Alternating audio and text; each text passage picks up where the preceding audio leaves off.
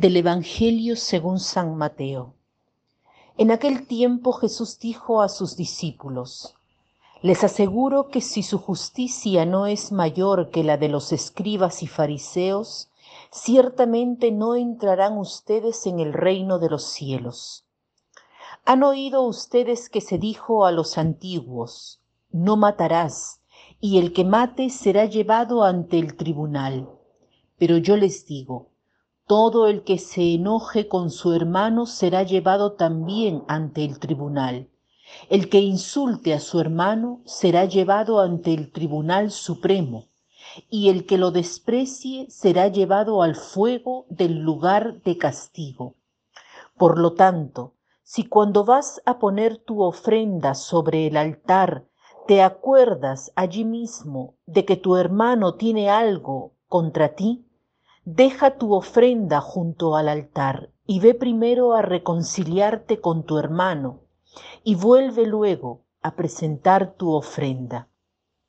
Arréglate pronto con tu adversario por mientras vas con él por el camino, no sea que te entregue al juez, el juez al policía y te metan a la cárcel.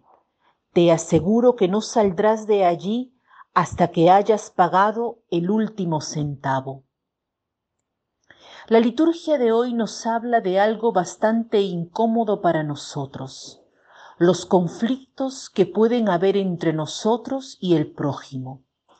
En el contexto del conflicto del cual Jesús habla, no habla solo de matar, sino también del conflicto verbal, renacional, de algo del pasado, que permanece en nuestro eterno presente, cuando no hay una especie de cierre, que es cuando Jesús nos habla de la reconciliación. Esto es algo incómodo para nosotros, porque quiere decir admitir a alguien que o no nos ha hecho mal o le hemos nosotros procurado el mal. Admitir estas dos cosas de hecho demuestran algo que no nos gusta, o sea, demuestra la parte débil de nuestro carácter, de nuestra vida, que hay algo que no está bien. E incluso si lo sabemos, admitirlo es otra cuestión. Te haces más vulnerable. Debes admitir que has pecado contra alguien, que has hecho mal, o reconoces el mal que te han hecho pero que a pesar de esto quieres la paz, reconciliar lo que ha sido de algún modo roto.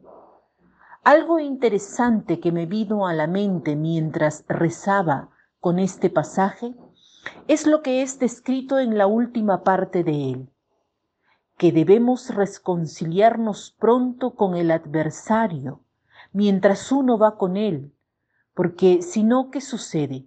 Seremos llevados a la cárcel hasta pagar el último centavo. ¿Qué quiere decir para nosotros reconciliarnos con el adversario? ¿Ser puestos en prisión o pagar el último centavo? ¿Cuál es este centavo para nosotros? Si no identificamos cuáles son los conflictos que tenemos con el hermano, el riesgo es que seremos puestos en prisión.